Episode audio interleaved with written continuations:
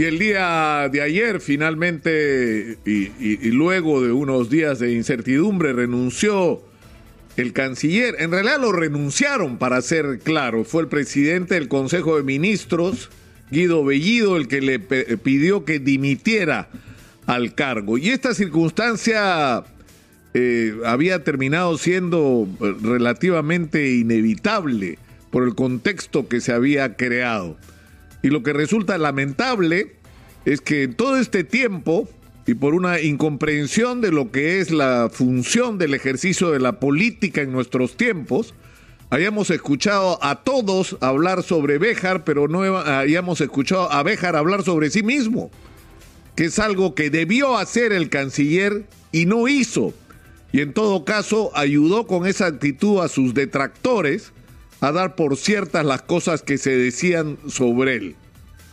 Sin embargo, ha ocurrido un asunto serio porque se supone que la salida de Béjar debería ayudar a, relajar las relaciones entre el Ejecutivo y la oposición y lo que ocurre es increíble. El almirante Montoya ayer hicieron, va uno, como si tuviera las pistolas en la mano, ahora ¿quién viene? ¿Ah? Carrasco, el ministro del Interior. ¿Por qué quieren sacar a Carrasco? Por el supuesto incidente en la Dincote que no ha existido, porque lo que se está diciendo es que ha habido una intervención de inspectoría de la policía como represalia porque le han abierto una investigación por apología del terrorismo a Vladimir Cerón. Es ridículo. Es tan falso que la propia gente de la Dincote salió a decir es mentira. Todas las direcciones de la policía han sido sometidas a inspectoría en la primera quincena de agosto. Y la Dincote no ha sido una excepción y no se ha auditado el contenido de las investigaciones, se ha auditado el manejo de los recursos materiales y humanos, que es lo que corresponde hacer, es más, se hace rutinariamente todos los años. Entonces, ¿van a sacar a Carrasco por un fake news? Que hasta la presidenta del Congreso ha dado por cierto y ni siquiera levantó el teléfono para preguntarle, ya, si no le cree al ministro del Interior, que le pregunten a los policías de la DIRCOTE si eso está ocurriendo y se hubiera sorprendido con la respuesta. Y van a sacar al señor Walter Ayala, ¿por qué? Porque ha sido suboficial dado de retiro de la Policía Nacional cuando tenía 23 años, pero que fue luego repuesto, porque se declaró que era injusto su baja. Y nos dicen, no, lo que pasa es que no está calificado para la función. Oiga, ¿y el doctor Bustamante está calificado para la Comisión de Defensa? ¿Un bioquímico? ¿En el Congreso de la República? O la manera como están nombrando a las personas como presidentes de comisiones, que tendrían que explicar cuál es la calificación que tienen para las atribuciones que les están dando. Es decir, tienen la Comisión de Educación, debería poner un profesor, ¿no? O alguien que sepa de educación. Pero están tomando las decisiones en función política. Entonces, ¿de qué se trata? ¿De hacer ingobernable este país? ¿De que estemos discutiendo y discutiendo lo, que además está claro, los nombramientos mal hechos tienen que ser corregidos y para eso tenemos los mecanismos, no solo de la crítica de la oposición, de los medios de comunicación, sino de las instituciones del Estado, comenzando por la Contraloría General de la República para poner orden cuando las cosas están mal hechas. Y el gobierno demostró la voluntad de rectificación, porque si no hubiera esa voluntad estuviéramos en otro escenario y encima se anuncia que en el Congreso, cuando vaya al gabinete a pedir el voto de confianza, se van a abstener.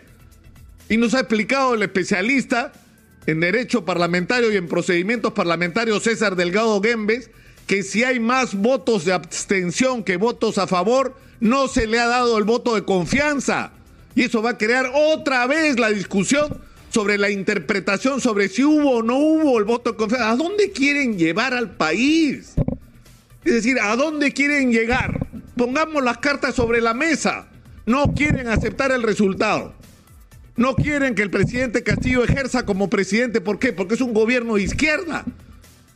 ¿Significa la existencia de un gobierno de izquierda el fin de la democracia? ¿En qué mundo estamos? ¿En qué mundo estamos? Es decir, en el Perú deberíamos tomar como parte de las opciones de nuestra democracia, que eventualmente tengas un gobierno de izquierda y mañana uno de derecha y pasado uno de centro y nadie se muere por eso. Y no se acaba la democracia por eso, porque hay algo que nos une a todos. que es nuestro respeto a las instituciones, nuestro respeto a las reglas del juego, nuestro respeto a que la mayoría es la que decide y que a la minoría se le respeta. Es decir, principios básicos del ejercicio de la democracia que se supone ya no deberían ser ni discusión en el Perú y que lo siguen lamentablemente siendo. Y, lo peor de todo es que esto ocurre en una circunstancia gravísima para el país. Gravísima. Estamos al borde. El, ministro de, Salud ha, dicho que con preocupación que ya empieza a haber indicios del inicio de una tercera ola del coronavirus. Que según los especialistas puede en el mejor de los casos matar 60 mil peruanos cuando nos faltan vacunas, cuando hay que hacer pruebas moleculares 10 eh, veces más de la que estamos haciendo para detectar tempranamente el origen, la aparición de la enfermedad y controlar los casos y no tener que hacer cuarentena que van a terminar de destruir nuestra economía. Y tenemos la crisis económica, la reactivación. Hay gente en el Perú que está comiendo una vez al día si es que la olla común funciona. O sea, esa es la realidad que tenemos que enfrentar. Peruanos sin chamba montones de problemas que resolver que deberían suponer que los políticos, más allá de sus diferencias, sean capaces de buscar términos de entendimiento para enfrentar juntos estos problemas. ¿Qué más quieren? O sea, ¿qué discurso mejor que el de Pedro Franque? Que es un hombre de izquierda, sí, pero es una persona razonable. Por Dios. O sea, hay que poner en algún momento por delante los intereses del país y hay que sintonizar los problemas reales de los peruanos con la agenda de la clase política. No puede ser que la clase política ande por un lado y el Perú esté por el otro. Por eso que se ha desacreditado como se ha desacreditado la clase política en el Perú. Hoy ya se olvidaron lo que pasó con Keiko Fujimori y su bancada.